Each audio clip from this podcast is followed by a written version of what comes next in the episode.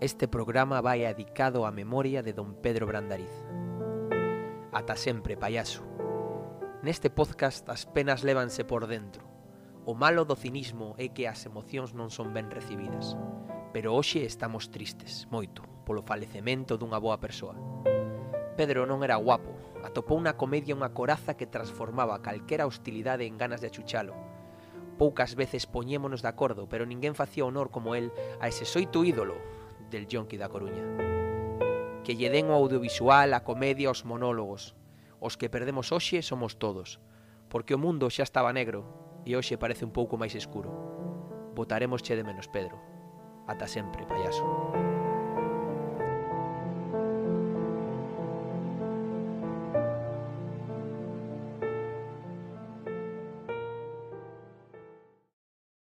Tiras la grabación a lo falsete. Nada, yo primero, hoy voy así a, a- Yo te dije que venía muy hater, hoy estoy a cara de perro. Yo odio a los, a los influencers, eso ya va a empezar. Vale. Qué mal Pe- empezamos. pero, pero odias. Pero- Espera, espera, espera, espera. Espera, espera. Que empezamos el programa ahora. Dime.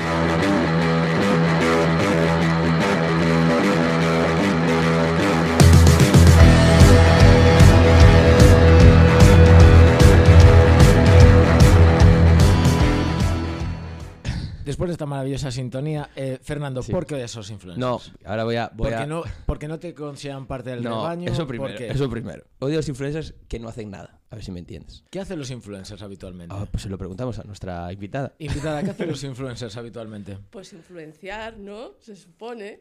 Pero, ¿tú eres influencer primero? No, yo soy cocinera. Ahí quería yo llegar. Es. Ahí quería yo llegar. Uy, va, perdón. Dale a la mesa, no te preocupes. A ver, ¿eres influencer o eres cocinera? Eres ambas. Soy cocinera. Lo que pasa es que con mis recetas parece ser que estoy influyendo en cierto tipo de personas, entonces me empiezan a considerar eh, influencer. Pero ser soy cocinera. Vale, a mí me parece guay, pero, Pero- este, este puto programa tiene una Te estructura. iba a decir yo, por favor. A ver. O sea, por favor.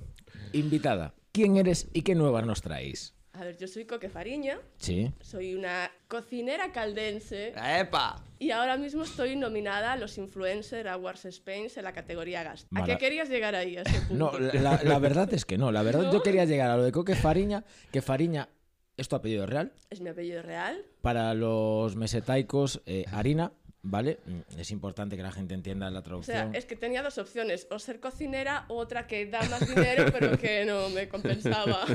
Mm, bueno, está ahí. Por eso te digo, eh, como nombre artístico me parece cojonudo, porque es el de Fernando RQR siempre me parece una mierda, ¿sabes? Entonces el tuyo me mola. Eres cocinera, eres influencer y tus recetas influyen. ¿A quién influye? Pues ahora mismo 14.000 personas que todos los días me ven y ven lo que cocino y me preguntan. Vale. Eh, hasta ahí estamos todos de acuerdo. Entonces tú estás a favor de las redes sociales, evidentemente. Sí, estoy a favor de las redes sociales y a mí me están abriendo muchísimas puertas, o sea que totalmente a favor. Fernando, por favor, continúa tú porque yo ya, yo, ya- yo ya voy, ¿eh? No, no, ¿cómo ya vas a ver? No, no, no. Yo es que aquí hay una ruptura en este podcast, ¿vale? Hay gente que está a favor de las redes sociales, que sois vosotros, y después estamos los normales. los normales. Sí, claro. La- la- esto de la exposición de mi vida me queda para mí. David, estabas en un camino de luz. ¿Y sigo en el camino de la luz? ¿Sigues en el camino de la luz? Sigo en el camino de Pero la se luz. te, te estás torciendo un poco últimamente. Eh, el sombreado siempre es bonito. es decir, David es un hater de Twitter de, de libro. Es el hater de Twitter de libro. Lo eres. No. Con razón o sin razón, pero lo eres. no es cierto. Opino. Y baso mis opiniones en cosas que habitualmente o a veces no son las mayoritarias. También lo entiendo. Pero por eso respeto siempre opiniones ajenas hasta cierto punto. Bueno, yo quiero saber, Coque, yo, yo ya lo sé, pero para que nuestros oyentes, si no lo conocen, cómo empezó la historia. Bueno, David, no sé si lo sabes, pero yo leí por ahí que tú eres que tatuabas. Tatuaba a mi marido, yo estoy con él en el estudio Ah, vale. llevando la tienda, pero él es el tatuador. O sea, estabas en una tienda de tatus. Te lo digo Sí. porque aquí David tiene un tema con los tatus, ¿verdad, David? ¿También un hater de los tatus? No, no, no, al revés. Ahí, Ah, bueno. ahí, ahí bien, ahí, ahí engancháis, ahí De engancháis. hecho, tú has venido acompañada hoy. Sí, Y lo primero que me he fijado es que tiene tatuaje encima de la oreja derecha, si no me equivoco. sí. Lo sí, cual me sí. llamó la atención fue en plan de antes de que los de las manos, que son los que primero se fija la gente. Yo me fijé en eso porque no es habitual. Y porque no tiene pelo, entonces es más fácil de que se lo vea. Eso Bueno, influye mucho. Bueno, tiene pelo y se lo ha rapado. Perdona, que es co- Bueno, él es coqueto. Él es coqueto. Ma- ma- ma- no vamos a entrar en eso. Pero bueno, tú estabas en un estudio de tatuaje, Sí. guay. Y a partir de ahí, A partir de ahí, a ver, yo tengo dos hijas ujú, Y llegó un día que los pollitos vuelan y se fueron a la, a la uni. Y mamá, ¿qué puedo cocinar hoy? Mamá, ¿cómo se hace esto? Entonces dije, lo más fácil es que lo publique, que total ellas se pasan el día en redes sociales, lo publico, lo ven y ahí. No, perdona, eso no es lo más fácil. Lo más fácil es que le mandes un puto tupper. o sea, No, vamos. eso es lo más cómodo, pero tienen que Y para ella es fácil también. Pero no, no, no. Y en ese momento, ¿qué tecla pulsaste? Porque Fernando está en redes y no llega a esa tecla. ¿Qué tecla has pulsado para influir en 14.000 personas? Pues trabajar mucho, o sea, todos los días. Yo publico prácticamente a diario. Entonces, bueno, y se trata de hacer cosas. Yo creo que se trata de, de hacer recetas fáciles, que puedas abrir la nevera y decir, ah, pues sí, tengo esto, tengo esto, no tengo que ir a un supermercado que está lejísimos o a una tienda de delicatessen a buscar las cosas. No, las tengo en casa y puedo hacerlo. Bien. Todo el mundo puede cocinar. Sí, bueno, todo el mundo que quiera cocinar puede cocinar. Pero eso, no es lo de- eso ya lo dejó claro Ratatouille, joder. A ver, Sí, si una rata puede cocinar. Eso, Ah, eso lo dejó claro Ratatouille. Pero una pregunta, eh, o sea, ¿te formaste para... o sea, ¿Son recetas que tú ya hacías? ¿Te formaste y cocinas? ¿Cómo, es, cómo fue ahí la, el camino, ese ver, camino? fue- es un camino curioso. Yo no me formé, o sea, mm, al principio no. Empezaba con mis recetas diarias, eh, soy muy imaginativa, entonces me gusta mezclar cosas, probar, no me gusta repetir. Yo creo que no comimos dos veces la misma comida en años. Cuando el Portamérica se vino para Caldas y vi que había el espacio gastro, yo llamé con todo el morro del mundo y dije, a ver, están buscando gente que estudie cocina pero yo quiero ir, ¿puedo ir? Y dijeron, sí, sí, vente. Y me pasé ahí los tres días currando en medio de los cocineros y dije, esto es lo mío, es lo que me gusta. Es que en España eso funciona muy bien. Lo de trabajar gratis, de la trabajar- gente lo acepta Bueno. de puta madre, vamos. Pero es que no sabes lo que pasó a raíz de ahí. Me hice un curso online, pero yo estaba trabajando, no podía ir a una escuela de cocina, me hice un curso online, que realmente no aprendes nada. ¿Pero qué conseguí con el curso online? Poder ir de prácticas a un restaurante. Entonces dije, a ver, ¿a dónde puedo ir? ¿A quién conocí en el Portamérica? Allá yo de Aporta. Lo llamé y me dijo, vente para aquí.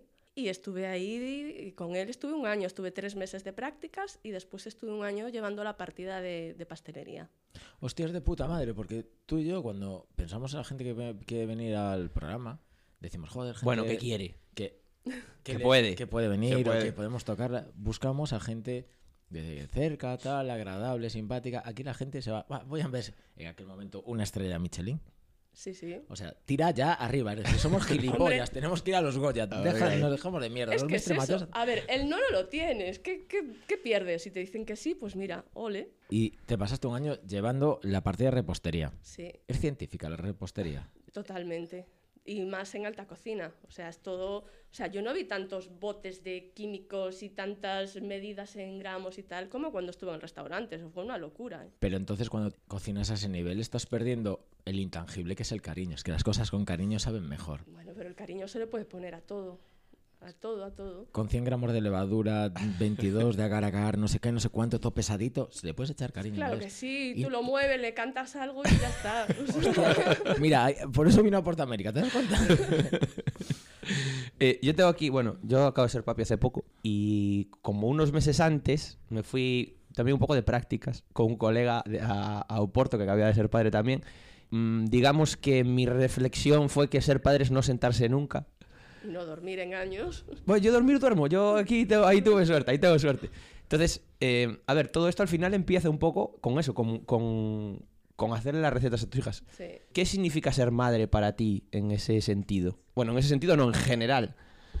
Yo, yo aquí estoy para aprender en este, en este Sí, podcast. pero ¿eh? tú lo, lo sabes. Ahora mismo te diste cuenta de que lo primero que eres ahora mismo eres padre.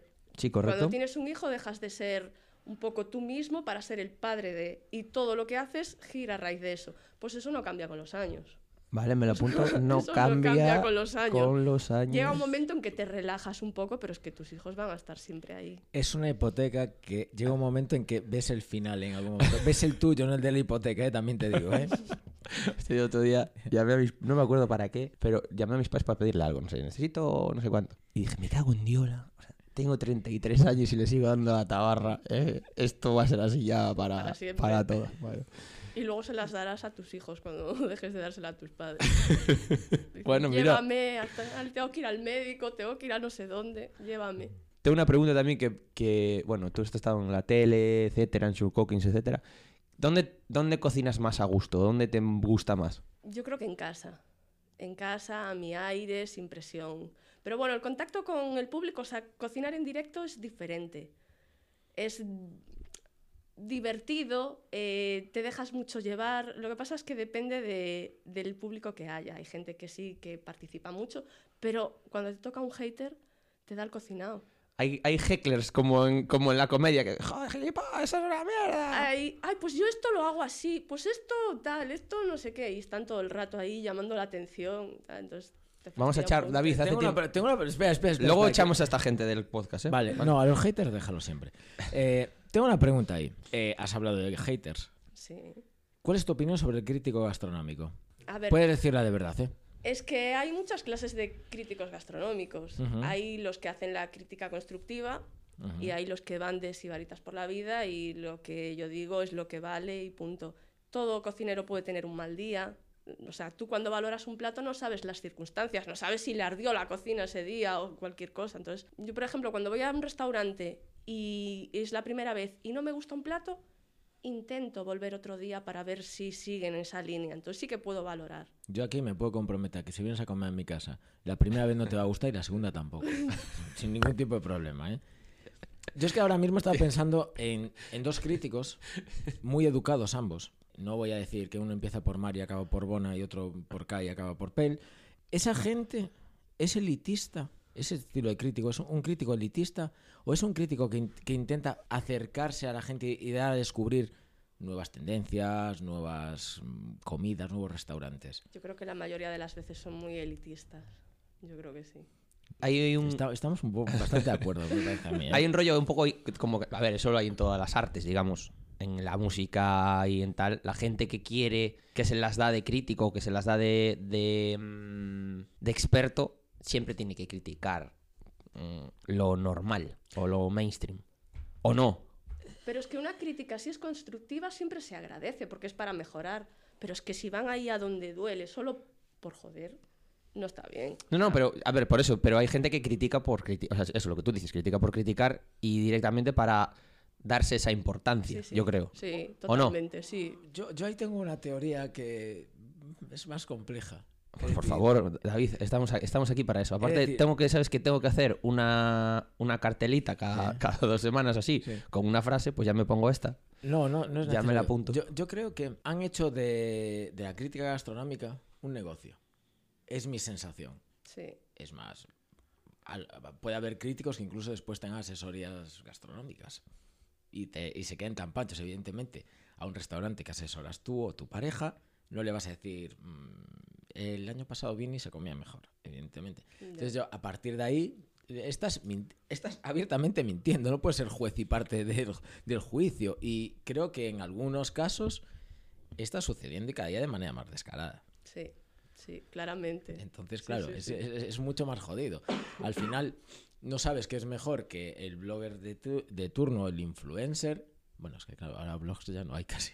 El influencer de Instagramer llegue y critique, critique positiva, negativamente tu cocina, o que esta gente que ha hecho negocio con sus críticas en ciertos medios vaya a tu cocina.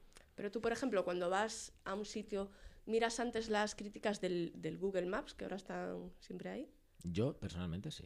y cuando ves una crítica negativa, vas a mirar si esa, solo hizo esa crítica ese día, si solo tiene ese, ese post, o si publica habitualmente, si hablan Yo, con honesta- propiedad. yo honestamente, no es que hablen con propiedad, pero yo, yo trabajo en, en una empresa que tiene críticas negativas y, y- y tal, o positivas, M- básicamente positivas.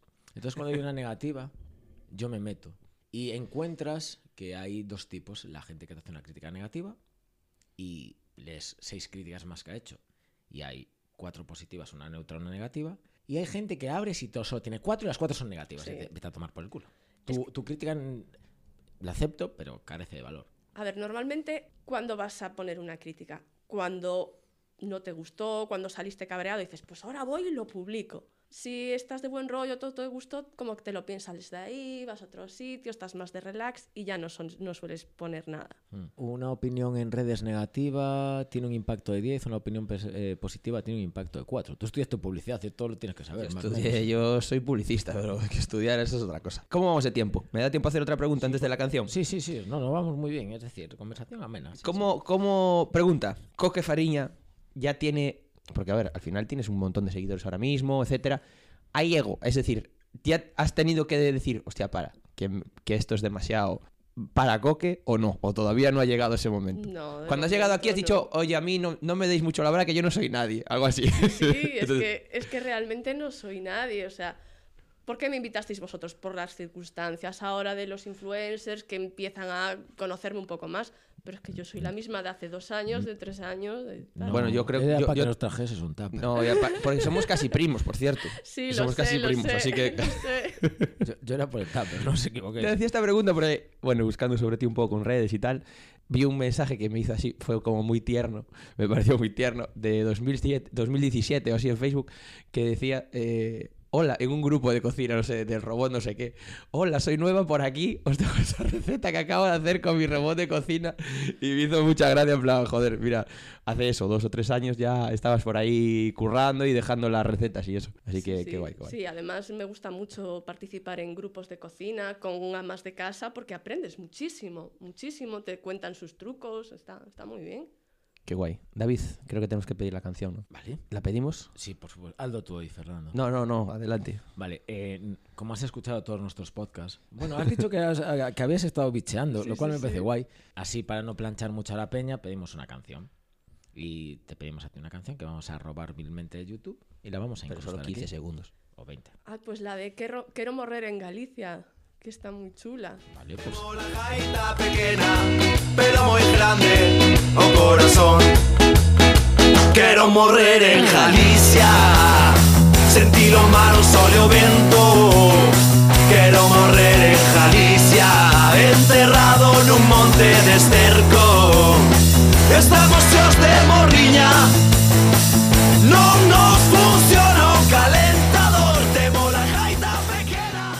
vuelto a la canción y yo aquí ya voy a empezar. Venga, por Vale. favor. Ay, Gastronomía. Eh, tiene una parte que tiene que saber bien. Mm, Buscar el umami, todos lo entendemos. Una parte, todo tiene que saber bien. es A que eso si quería no- ir. Eh, restaurantes de chef estrella Michelin, no el restaurante con estrella Michelin, que se dedican a hacer hamburguesas, por ejemplo. Eh, no desvalora el... No es que no desvalore, no convierte en un negocio simple una trayectoria. Yo no estoy hablando de leña ahora mismo, pero podríamos hablar de leña, sin ningún problema. A ver, cualquier restaurante es un negocio, tenga una estrella o tenga tres estrellas. Y, y un restaurante conlleva muchísimos gastos, muchísimos, más de los que nos podemos imaginar. Entonces tienes que, tienes que buscarte las castañas y tienes que, que ver qué está pidiendo la gente y tirar por ahí. Pero igual a mí me interesa mm, que pagar porque la comida esté buena y no porque tu letrero gire en horizontal o tus panes vengan mm, con, con la marca a fuego de tu local. Ya, pero hay mucha clase de público. Y lo mismo que, que hay críticos elitistas, hay clientes elitistas que buscan eso. O sea, hay de todo. Mm, Vale, bien. Entonces, la subida de precio, por ejemplo, sin ir más lejos de tu archienemigo en, la lucha por el premio de Influencer Awards. Eh, de David Muñoz, ¿es aceptable o no es aceptable? ¿Y es justificable o no es justificable? A ver, a mí pagar ese dineral por menú me parece una burrada.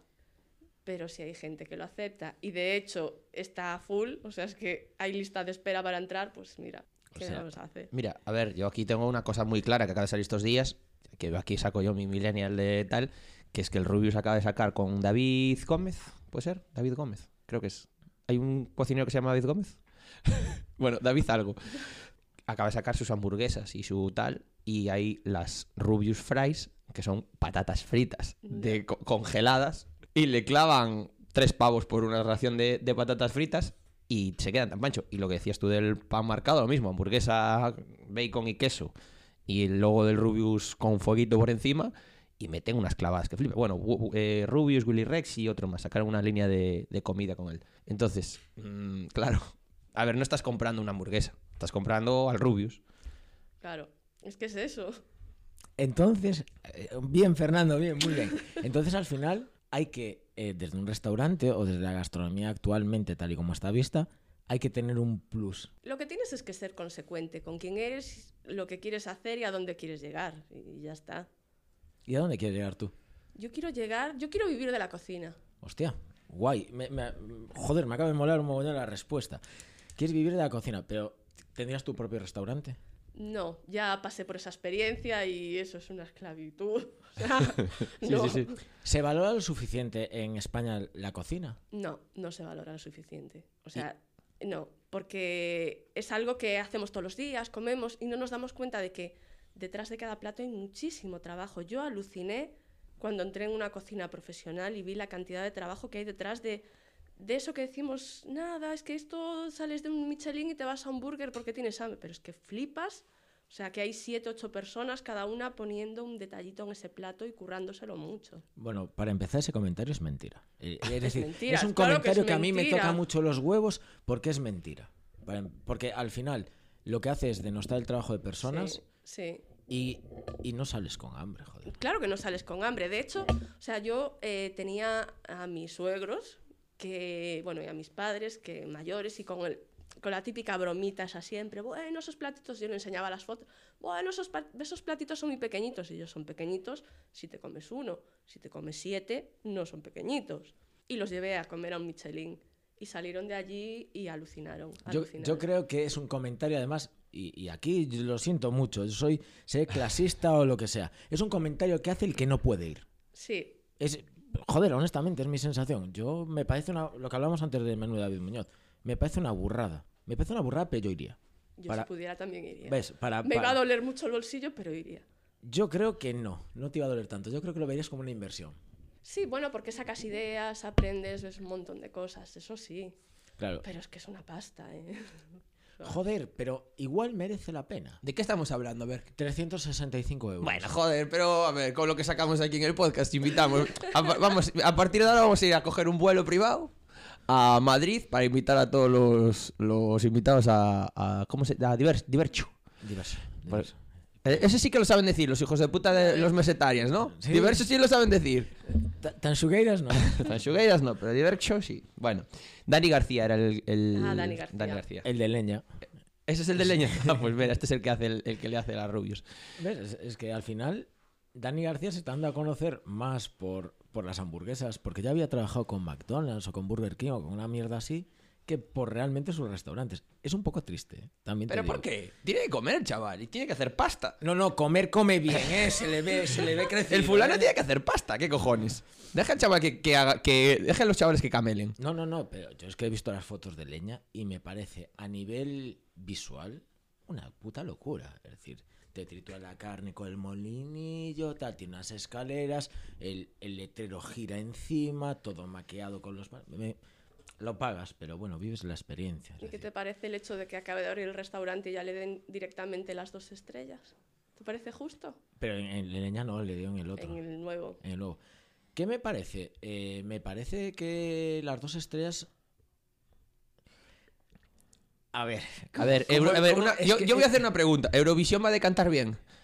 No, ah, Pues, por lo visto pues va a las, bailar. pues ¿eh? las estrellas Michelin, un poco de lo mismo. No, y, y es, creo que tú este comentario lo entenderás muy bien. La justificación de las estrellas es para subir el precio del menú. Puede ser. Es que lo de las estrellas está como muy politizado ya. O sea, antes tener una estrella era ¡buah! lo más. Pero es que ahora te las dan así ya casi como... pip, pip, pip, pip. Vale, y ahora, ahora que yo... Me, lo mucho, dije- me gustó mucho el, el sonido de dar estrellas. Es una mezcla entre el Mario y El, tal. el sonido de dar estrellas Michelin me lo, me lo guardo. Vale, eh, yo le, dije- le decía a Fer, ahora tomando café, que yo tenía una pregunta para ti. Y que quería meter, y creo que es el momento. ¿El mundo de la gastronomía es machista? Sí que es machista. Sí que es machista. Es que me llama la atención que de los 119 restaurantes con tres estrellas Michelin, solo haya 11 mujeres llevando las cocinas. Y en 88 años, desde las primeras, que fueron dos francesas, no hubo ninguna estrella Michelin mujer. No, no, es que por eso te digo, es que me parece, joder, y sobre todo en Galicia, claro, yo esto no lo, no lo había pensado hasta que salí de Galicia. Yo no lo había pensado hasta que lo acabas de decir tú. Hostia, es súper... Y, y, y, joder, no tiene, o sea, no, no tiene sentido ninguno. Porque tradicionalmente. No tiene sentido en Galicia. No, pero ese, ese, en general, en España, solo el 9,8% de los, eh, por ciento de los restaurantes eh, con estrella Michelin están regentados por una mujer. O sea, es una burrada. O sea, es una diferencia abismal. Y yo creo que las mujeres pueden cocinar igual que los hombres, y es decir, la cocina no depende de tu sexo. Pero me llama la atención lo que tú dices, porcentualmente, las mujeres, que es las que habitualmente han, han cocinado en la parte norte, no tengo este. Me, me- me llama la atención. Es que no lo... Mira, cuando yo entré en el restaurante a trabajar, en la cocina eh, éramos nueve personas trabajando y yo era la única cocinera. Después estaba la jefa de sala y la, la que, la que lava la loza. O sea, ya está. Lo demás eran todo hombres. Y me chocó muchísimo. Y lo primero que dije al entrar por la puerta, que ya empezaban, ah, mira, bueno, tenemos que buscarte un vestuario, dije, "Ps, eh, yo aquí no soy una mujer, yo aquí soy una cocinera más. No quiero ningún trato especial, no quiero nada diferente. O sea, lo mismo, el mismo vestuario, las mismas condiciones, todo igual. Y fue maravilloso. O sea, me sentí súper arropada y tratada exactamente igual que ellos. Más tarde llegaron más chicas de prácticas y ya no fue lo mismo, ya había cosas diferentes porque ya iban, o sea, ya era dis- distinto. Entonces, si, si quieres triunfar y quieres que te traten igual, tienes que dejarlo muy claro desde el principio, decir, no, no, aquí somos todos iguales y punto. Me parece la postura. lógica. es que tiene- Bueno, pero no habría que tener, o sea, no habría Es que que, es- es triste no habría que llegar- tenerlo. llegar a Es necesario, y Eh, lo es. Es triste de- llegar a ello, pero lo es. Pero es lo que te decía, tú ves eh, guías Repsol, estrellas Michelin, al final, mm, Lucía Freitas, Karma, eh, no hay mujeres. No, es súper llamativo que no haya mujeres. Y oye, hostia, vale, yo personalmente no entiendo. Porque digo, joder, no pueden cocinar solo bien los tíos. es, decir, es decir, joder, y más en Galicia o en la zona norte, cuando siempre han cocinado las mujeres, que eran las que llevaban la casa súper matriarcal esta zona. Y las únicas estrellas, eh, en Galicia, ¿cuántas estrellas Michelin hay? Ay, en Galicia hay unas cuantas, Y, y pero... solo Lucía la tiene. Sí. Es decir, joder, no me deja de llamar la atención. eh, digo Sí, está, a ver, eh, el del Maruja Limón de Vigo, que es una pareja, pero que siempre sale el chico. Sí, solo sa- sale Rafa No, no, y, y la estrella es sale- Rafa e Inés nunca aparece nada sí. al final. Dices tú, Sí. hostia, es súper, ¿sabes? ¿Qué pasa? O sea, abre, abre Centeno y es el restaurante de la estrella Michelin. ¿E e Inés dónde está? Ya. Es- no, no deja de llamarme la atención, ¿eh? Pero bueno, no es solo en la cocina. O sea, desde siempre, o sea, nuestras abuelas, nuestras madres sí cocinaban, eran las que hacían la ropa, eran las que cortaban el pelo. Ahora los que triunfan son los peluqueros, los modistas y los cocineros. Sí, sí, sí. Y ahora los que triunfan son los, los cocineros. La siguiente pregunta es, ¿programas como Masterchef Joder, lo tenía. hacen, hacen da- hacen daño o ayudan? Eh, ahora mismo hacen daño. Al principio ayudaron. Ayudaron a que, a que más gente se interesase por la cocina y viesen que era algo más que estar en casa, que, era, que podías hacer muchas cosas, que pro- podías... Es que ahora todo el mundo tiene un sifón en casa. Tú no, pero muchísima gente tiene un sifón en casa, tiene un montón de cosas. O sea, tú sabes lo que es el agar-agar Sí. hace unos años, o sea, ¿dónde lo oíste eso? Eh, en Masterchef o en programas de ese tipo. Comiendo fuera. O comiendo fuera. yo, yo es que soy de cuidarme bien, eh, pero, pero sí, sí, yo, yo entiendo lo que me dices. Yo qué, qué pasa, a mí que me mola Masterchef, y lo digo abiertamente, a mí es un programa, es de lo poco que veo en la tele. Sí, pero es que ahora ya no es de cocina. Claro, ahora ya no es de cocina. Yo aquí, de, aquí a gente que le guste la cocina y, re- y divertirse con esas cosas, recomendaría siempre Italia. Masterchef Italia creo que es va un paso ya a nivel ya, ya a nivel horarios ya, ya es la hostia. Pero Masterchef Italia va un paso por delante de España, Estados Unidos. Yo me, yo me he visto muchos Masterchef en general. Y el peor es el de aquí, en cuanto a cocina. Aquí es reality, Uf, reality, reality. El americano va jodido, ¿eh? Va muy jodido, que las hamburguesas no las hacen ellos. Vienen en una bolsa y las ponen en la parrilla. ¿Qué te Pero bueno, me estás hablando de América y la comida, o sea, que es como, no sé, como si me dices que te gusta la comida inglesa. No, no, no, pero hacen cosas bien, ¿eh? Ojo, bueno, ojo. algunas sí, pero Hostia, el, Stilton, joder, esto de puta sí, madre. hacen claro. cosas bien, pero en general, o sea, no es un país de comer bien. ¿Cuál es el mejor eh, país de comer bien para ti? A ver, la cultura gastronómica empezó toda en Francia. Pero a mí me gusta muchísimo, muchísimo eh, la, la cocina eh, exótica. Me gusta mucho eh, la cocina de Turquía, todos los sabores, el ras al hanout y todo eso me encanta. me encanta. Pero ¿no crees que la cocina francesa se quedó muy anclada? Sí, No hay, no hay una evolución. Sí. Siguen, siguen utilizando las mismas putas mantequillas para sí. todo lo que dices tú. sí. En serio, a, a ver, un poquito más de ligereza, chicos. No, es mi... Hostia, es mi sensación. Ya ¿eh? fuiste fue a hablar de mantequilla y te pusiste nerviosa. Pero yo creo que lo bueno está en, en fusionar, en mezclar lo que te gusta de cada tipo de cocina y hacer tu propia versión de las cosas. David, hay que empezar con las preguntas porque no nos va a dar tiempo, con la tontería. que- no, no, que vamos bien de tiempo, joder, que vamos bien de Bueno, tiempo. tiene una pregunta, que yo me estoy poniendo nervioso Vale. y luego no nos da tiempo. Tenemos una pregunta global que a mí, en tu caso, me interesa mucho saber. O tenemos una pregunta que dejó el invitado anterior. Te voy a dejar elegir qué pregunta ¿Qué prefieres. Mm, La global. La global. Entre comer, follar y cagar, ordénalo por orden de importancia para ti. Uy. Por orden de importancia, no es por lo que más practiquemos ni nada. Por orden de importancia. no, no, lo siento. Joder, Si no, ahí esta- cuidado. No, esta es buena también, ¿eh? Cuidado. ojo ganaría ojo, al matiz. Si no ganáis siempre comer. No, no. Sí. Comer y cagar casi están a la par siempre. No, tú comes teóricamente. Sí, comes más de lo que cagas, sí, tienes razón. Tienes razón. Vale. Lo retiro. Por importancia. Por importancia. Por importancia. Uf. Bueno, es que ahora ya me pilla una edad. Yo ahora voy a decir comer, cagar, follar. Es la, la clásica. ¿no? Comer. Sí, pero, pero pasa a todas las edades, ¿eh? Es decir, sí, sí. No sé, a mí me pillas con unos años menos, igual cambia valor. Pero ahora mismo... Yo, yo te digo que aquí la gente empieza muy arriba con lo de follar y empieza a bajar hasta que queda de última habitualmente, habitualmente. Pero bueno, Pero bueno, también, a ver, siendo cocinera tiene que poner comer de primero. por eso me interesa Por, mucho. por un, por un tema, claro, ya de, de corporativo. No, pero es que es muy importante. O sea... No, no, no, desde luego, desde es luego. muy, sí, sí, es muy, muy importante. importante. Muy importante. Que por cierto, hay que. eh, vi mucho, ahí tienes muchas webs y muchos blogs por ahí, ¿eh? Sí, hay, no, que, hay que... hay que corporativizar, Sí, ¿eh? Sí, sí, sí. Te- luego, te dejo, luego te dejo la tarjeta. estamos trabajando en ello. Hablando de corporativizar, no me vas a dar el nombre, pero ¿tienes claro cuál ha sido tu mejor experiencia gastronómica? ¿En qué restaurante? Si me das el nombre, estaría guay. Guller de Pau, me encantó. Vale, y ahora a ver si me dices también el nombre de la peor. De la peor no es que el peor sitio en que hayas comido, porque esto es una cosa que a mí me... Es, yo es una cosa que me enfado mucho. Es decir, no es que es una mierda. No, no es una mierda, es que estás pagando una mierda, te mereces una mierda. Yo hablo de la experiencia cuando sales y dices, buah, esto mal. Esto mal o he pagado mucho por lo que me han ofrecido y tal. ¿Tienes No, claro cuál fue? No, no tengo claro. O sea, puede haber de así de alguno que haya algo que no me haya gustado, pero en general no tengo mala experiencia de por ahí, ¿no? Bueno, me refería a Casa Paco también. No, no, pero a ver, eh, yo soy muy conformista a la hora de comer. Le veo muchas cosas buenas siempre a todos. O sea, que no, Sí, no pero- valdría para crítica. pero No, pero hay, sitios, hay sitios que ves que te lo hicieron a mala. O sea, no a mala idea, pero sin gana ninguna. Pero es muy jodido cuando vas a un estrella Michelin y sales por la puta puerta y dices, lo que más me ha gustado son las zanahorias encurtidas. y eso me ha pasado. Eso me ha pasado. Digo yo, hostia, ¿qué coño habrá, habrá ido en los otros platos para que yo me quede con unas zanahorias encurtidas que venían como guarnición?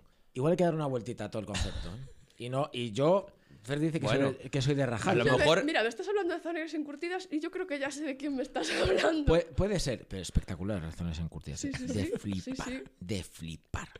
Pero, joder, Bueno, ¿y pero por qué? A lo mejor ese es, ese es el, el punto fuerte del no, era, restaurante. era una guarnición. No, era una guarnición. Bueno, ya estás. Y no, y yo no, y yo no soy de quejarme, hostia, que todo el mundo que me, que me, que me cocina me dice, hostia, eres un- una persona que come de manera agradecida, nunca te parece nada mal. No, no me parece nada mal, pero que me gusta ser crítico y me una crítica, lo que hablamos antes, una crítica constructiva. Yo el otro día fui a comer a un sitio que me pusieron unos tomates deshidratados a la parrilla y hostia, que yo estaba increíble, de hecho. es que están, los tomates pacificados son riquísimos. Pero además a la parrilla porque sabe- tenía ese punto de, de humo que estaba de puta madre. Joder, que me pusieron con unas alcachofas y dije, las alcachofas están buenas. Es que los tomates están de llegar. Y me dijo el chef, te pongo más si quieres. Y dije yo, no te voy a decir que no. Échale ahí, échale ahí, échale ahí, que no, no hay que pasar hambre. Y hablando de pasar hambre, Mike Abraño nos ha dejado una pregunta. Ay, para ti. Y así pregunta, pregunta. ¿A qué persona matarías y a qué persona resucitarías? Uy, que... Puedes responder a una de las dos. Uh, Es que es chungo, ¿eh? Lo de matar a alguien. A ver, no lo vas a matar, joder, no. Que a lo mejor si te escucha le parece un poco regular, bueno, pero tampoco es real. Es una cosa... Bueno, que eliges a- al emérito y va a palmar porque le quedan tres telediarios. Tampoco vamos a meter mierda. Resucitar a alguien. Casi me quedo con lo de resucitar a alguien. Mm, Parece más bonito. Sí, éticamente admisible. Sí, sí, es que es muy heavy la otra, muy heavy. ¿eh? No. A ver, por ejemplo, David el otro día, que yo publiqué el- un episodio a las 11 de la noche y me hubiesen matado. No es verdad. Eso, eso es mentira. No es verdad. No te hubiese matado porque no hubieses aprendido nada. Te hubiese torturado para que no se te olvidase. Ya sé a quién quiero matar. ¡Vamos! ¡Vamos! Para no querer. pa- pa- 1% Al que inventó la pizza con piña, por favor. Vale, este episodio iba bien. Hemos llegado a que no va bien. O sea, yo me tengo que comer una puta ensalada con fresas, eh, frambuesas y un vinagre dulce y se admite y todo está súper guay.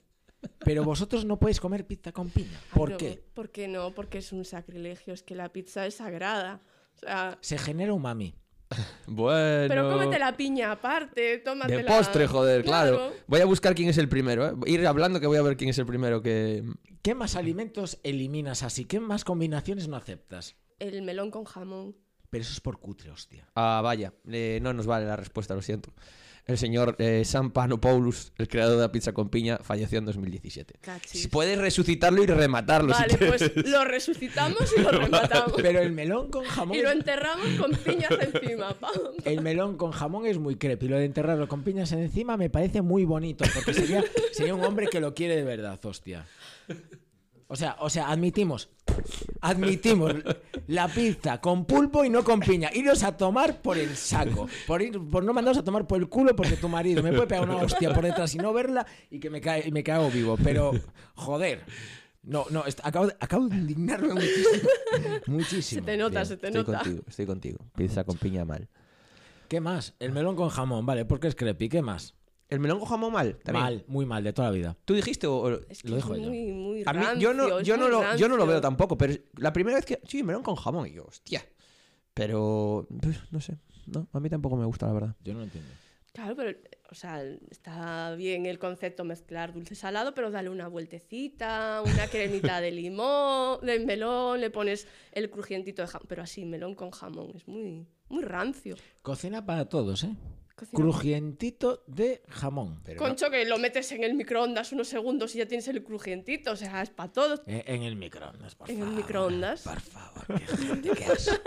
Qué asco, además vagos, hostia.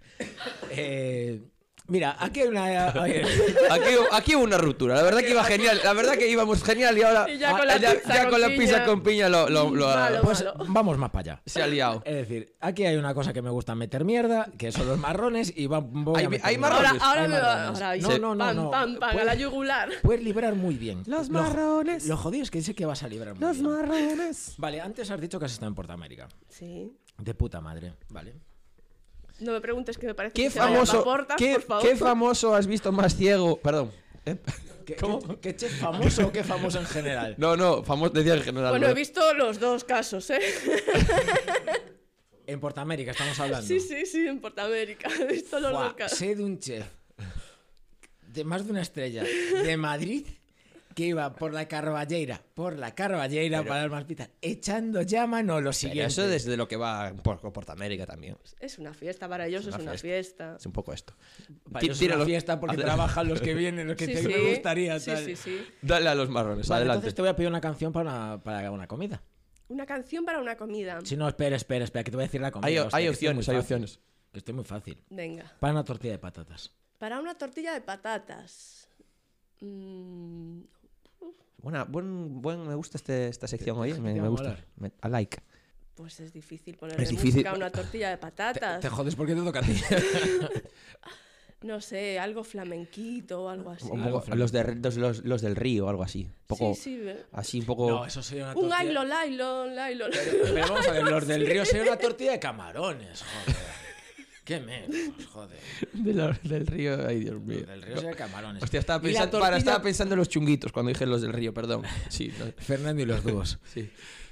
¿Y la tortilla con cebolla o sin cebolla? Bueno, A mí me gusta, me gustan las dos, pero la prefiero sin cebolla. Es que la tortilla de patatas para mí es patata y huevo. La tortilla con cebolla es tortilla de patata con cebolla. Igual que hay tortilla de patata con pimiento, con chorizo, con piña no. Una respuesta Con- muy con- mesurada. con piña no, Una respuesta no. muy mesurada, muy bien. ¿Te has dado cuenta? Políticamente correcto. Sí, es ahí- equidistante, hostia. Eso me jode un huevo. Vale, otra canción. Y yo aquí tengo claro cuál le pondría. Para una costilla de ibérico confitada dorada con cachelos asados. Si me dices de quién es el plato, ya stop. Una cosa. A ver, a ver. Lo vas a sacar, ¿eh? No sé, no sé. No costilla sé, de que me falta un café hoy, no sé, no sé. Costilla de ibérico confitado y dorada con cachelos asados. Tiene que ser de un gallego. Claro, por supuesto. Ya en el momento que me metes cachelos es... ¡Joder! ¡Joder! Estamos jugando al 0-0, hostia. Me puedes decir la canción y no que es de Pepe Soya, también me vale. Eh, es que entonces tendría que ser, si es de Pepe Soya, algo de Iván Ferrer o algo Jam, así. joder, Pearl Jam siempre. Vale, y para unos espaguetis con salsa de tomate a las 6 de la mañana en el microondas, ¿qué le pones? Oh, yes, baby. Una de Britney Spears. No esperaba esto, pero me, pare- me parece... Ups, ups, I did it again. si son las 6 de la mañana. eh, bueno, en fin. Por cierto, si sois padres, no salgáis de, de noche, ¿eh? porque es terrible, de verdad. eh, no es recomendable. Ya, ah, solo digo eso. No es compatible. Compatible es, pero no es recomendable. ¿Hay algo de lo que te quieras confesar? No, no, no, no. no. Eh, hay que ir acabando, ¿no? No, no, no. Ah, no. que vamos bien. Joder, es que está se, me está haciendo. No, al revés. Estoy como muy tal y no quiero que se me, que se me escape nada. No, no, no. Dale, dale. No, no pierdas Bueno, mm, yo creo que ya es el momento, porque tú ya lo has dicho antes, tú creías que te traíamos un poco por eso, que, a ver, obviamente también, pero cuéntanos un poco lo de los Influencers Awards, por favor. Cuéntanos cómo es esta movida tan tocha, tan gorda, y- y cuéntanos cómo ha llegado, cómo te has enterado tú, cómo, cuándo sale, cómo es esto, a ver, cuéntanos. A ver, se supone que son unos premios a todas las categorías de influencers de España, ¿no? Hay Ajá. 15 categorías y en principio eh, te nominaban. La gente que te conoce, que te sigue, te nominaba. Y se iban hasta, fue durante todo el año, desde marzo hasta diciembre, eh, te iban votando. Y los cinco primeros de cada, de cada categoría, en marzo, eh, se enfrentan una- en una final, pero bueno, ahí elige un jurado. Pues te voy a decir una cosa. Siendo gallega vas jodida, que se pregunta que jodieras. Aunque por lo menos lo tuyo es fácil decir. Fariña más sea que no puedan. Pero... ¿Con quién Pero te bueno, viste, enfrentas? es que es eso, viste con quién me enfrento. o No, sea, no, lo acabo de preguntar. Es que yo, yo, a ver, yo de redes paso. Paso mucho, aunque no lo parezca. Pero ¿con quién te enfrentas? Pues el que conoce todo el mundo, con David Muñoz. eh, entonces, o sea, si le dan a un jurado elegir entre quién influye más en la gente gastronómicamente en España, David Muñoz o Coque Fariña. Pero no es quién, es quién mejor. No, no, ¿quién influye? David Muñoz influye de manera muy negativa para mucha gente. bueno, pero influye. Sí, por eso digo, por eso digo. ¿Y quién más? Después está eh, David Gibello, que es un cocinero extremeño. Está Desiree Recetas Saludables, que es una chica de Ceuta majísima, que además es amiga mía, sacó un libro ahora hace poco. ¿Y quién más está? Ah, y un crítico gastronómico. Que escribe en... Eh, es que no lo miré así por encima y es muy hater, muy hater de todo, o sea que Entonces escribe a veces. muy hater. Tan se han reído, puede ser, he acertado. No, no, no me jodáis. Vale, ¿y cómo es la gala todo esto? Pues no lo sé porque esta es la segunda, el segundo año, la segunda edición. Eh, el año pasado, en principio, iban a hacerlo presencial y, bueno, por culpa de la pandemia tuvieron que hacerlo todo online. No es verdad. La pandemia no es como cuando vas al ayuntamiento de Vigo y dices, no te podemos dar, dar fecha porque hay COVID. Mis cojones, es porque te quieres tocar los cojones. No. Entonces, este año, de momento, no se sabe nada. Sé que es en marzo y es lo único que sé. Has hablado de David Muñoz, que es, como dices tú, el que conoce todo el mundo, aunque su jefe de cocina sea gallego. ¿Has visto el docu-reality que tenía antes que se llama El Chef? ¿Qué Sí. opinas de él? Me va a odiar todo el mundo. Me estáis sacando aquí que, o sea, que diga todo. Te ha explicado Fer cuando se sentó aquí que aquí el 99% es buen rollo y hay un puntito ahí jodido. Estamos en el punto de jodido. A ver, yo lo admiraba un montón, me encantaba el rollo que tenía hasta que vi el docu-reality. Me pareció un prepotente. Joder, a mí me pasó justamente lo contrario. ¿Sí? Que me parecía un tío muy macarra, madrileño, ma- más a- macarra ya valenciano, ya había pasado ese rollo de Madrid ya. Llegó Y al Levante. y desde que vi el reality, ya me parece otra cosa. Joder, me parece. Porque sí, el reality es cierto que él que él puede parecer déspota en algunos Sí. aspectos, muy déspota incluso, pero hay una cosa que no se puede negar. Trabaja 24/7, 365 días al año. Y creo que es... Está malito del trabajo. eh. Está malito el trabajo. Es muy Está jodido, malito del está- trabajo. Está, pero está, está enfermo del trabajo. Pero a mí eso me gusta un poco. eh. A mí me gusta mucho y eso cambia. Ah, claro, puestos a meter mierda ya que nos hemos Venga, metido en el dale, pantano. sácalo ¿Qué todo opinas de ya. Mugariz? Si no nos gusta, no nos escucha nadie, tú tranquila. ¿Por qué mueves las manos? Porque, a ver, sí, es muy buen cocinero y tal, pero también vi un reportaje en Amazon, creo que salía, un reportaje, un programa especial, y me parecieron un poco flipados todo lo que hace. Tienes que besar el plato y que te sacan una foto de cómo comes y las manchas que dejas en el... O sea, me pareció todo... No, me parece peor que se... ju- No, no, no, no, no. Es que es... es- El otro día vi un, un- no sé si no sé si es esto, eh, seguro que no, pero un rollo que era que te echaban eh, chocolate en las En las manos. manos. ¿Es eso? ¿Es esto? No, no, No. es eso, pero eso es una guarrada también. ¿eh? A, a ver, a mí, a mí me parece una guarrada, pero ¿Qué es lo de también chocolate en las manos? pones las manos así como en un bol, Sí. y entonces te echan el chocolate con una jarra y tú ya te lo comes. Eso, eso sería David Muñoz en momento glotón. Pero habría que limpiarse mucho. las- pues, no sé, sí. Pero- es- Es que claro... Pero un- sobre, sobre ese docu... A ver, Lo viste también. Oh, por supuesto. No, no lo dudes. Sobre ese docu, yo no iría a comer a Mugariz, para empezar. Creo que han llegado a un punto en que quizás han dado la vuelta sobre sí mismos y que, por mucho que me cuenten, no tiene que saber bien. A ver, que cuando vas a hacer una, rese- una reserva, ya directamente te pregunten, bueno, pero tú sabes a qué clase de restaurante vienes. Pero eso me ¿verdad?". parece bien. Eso me parece Pero bien. es que tú ya lo sabes cuando llamas. No vas. No es verdad. No es verdad. Y si quieres después debatimos sobre ello. Porque hay gente que va a comer por los nombres. Y es un problema. Es un problema porque hay restaurantes que yo conozco que han decidido cerrar los fines de semana porque el target de público que recibían era una puta mierda. Y es, no abrimos los fines de semana, abrimos mejor los lunes porque viene gente de otro estilo que se gasta la pasta. Por eso yo también entiendo que eh, el menú de David Muñoz valga lo que valga, porque te eliminas, como diría mi padre, quincallada del medio, que no quieres que venga. Entonces, claro, en el rollo de Mugariz, si no lo has visto, te va a molar. Me apunto. Es maravilloso el de. Es que decían que estaba obsesionado con mi trabajo. Un chico que estaba en la partida de fríos es. Pero yo creo que no es verdad. Y dice, no, me he mudado, ahora vivo a die- solo a 10 minutos del restaurante. Y no sé cómo le pregunta y dice, bueno, vivo solo, evidentemente mi novia ya no está conmigo. Ha sido eliminando para restaurante. Pero no, no, el momento más cruel que me parece de ese, de ese docu es cuando habla la jefa de, de Calientes y dice, va, esta nevera es normal encontrarse a gente llorando. Y dice, bueno, una persona que lloró dos veces en el día y le echamos a acabar la partida. Y dices hostia, ma- joder, el nivel de estrés tiene que ser altísimo allí. Sí, sí, el nivel de estrés es muy alto en cualquier restaurante, pero uno de ese tipo es. Joder, bestial. Pero es que a ver, que, eso limpia es. la, que limpia la cocina tras cada servicio. Es decir, estar limpiando la cocina entera dos veces al día, porque se desmontan campanas allí. Sí, sí. Tú, A ver, que yo trabajé en una estrella Michelin, ¿eh? que yo pasé por eso de limpiar la cocina dos veces al ¿Sí? día, de desmontar la campana una vez a la semana, todo no, no, eso. no, pero es que en y Mugari la, una- des- la desmontan dos veces al día. Es decir, Pero igual, eso- igual nos estamos dando un poquito más la vuelta, además, ¿no? Pero eso es Michael Jordan, el Last Dance, al final.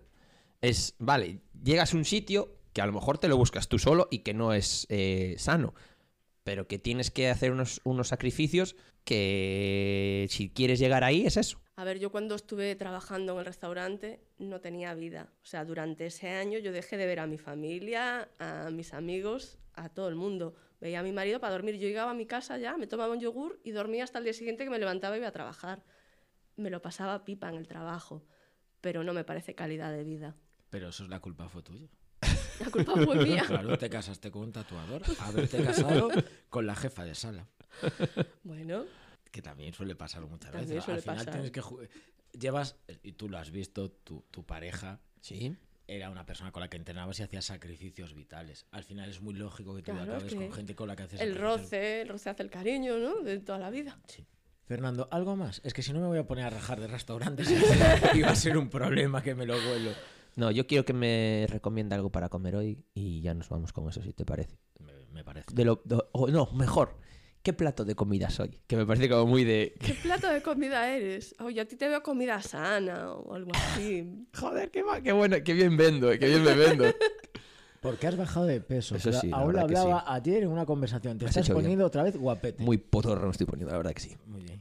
Que una comida sana, pero ensalada no. No, no, ensalada no, pero por ejemplo, mira, un boniato asado, Vale. Un Ahí poco de prote. un poco de prote. No, un boniato asado, te acaba de llamar boniato. No, no ha dicho, ha hecho un plato y te ha dicho, eres un boniato asado. Pero un boniato asado está muy rico. Pero yo, yo escuché, el boniato, escuché, ah, bonito. Ah, caramba. Te lo has pasado bien. Sí, muy bien, muy bien. Podía haber sido peor. Podría haber sido peor porque además os gusta ir ahí a, a donde duele, pero bien. Si nos estamos ablandando un poco últimamente, 1% ha vuelto a su, a su cauce. Eh, hasta dentro de 15 días. Morrer en Galicia.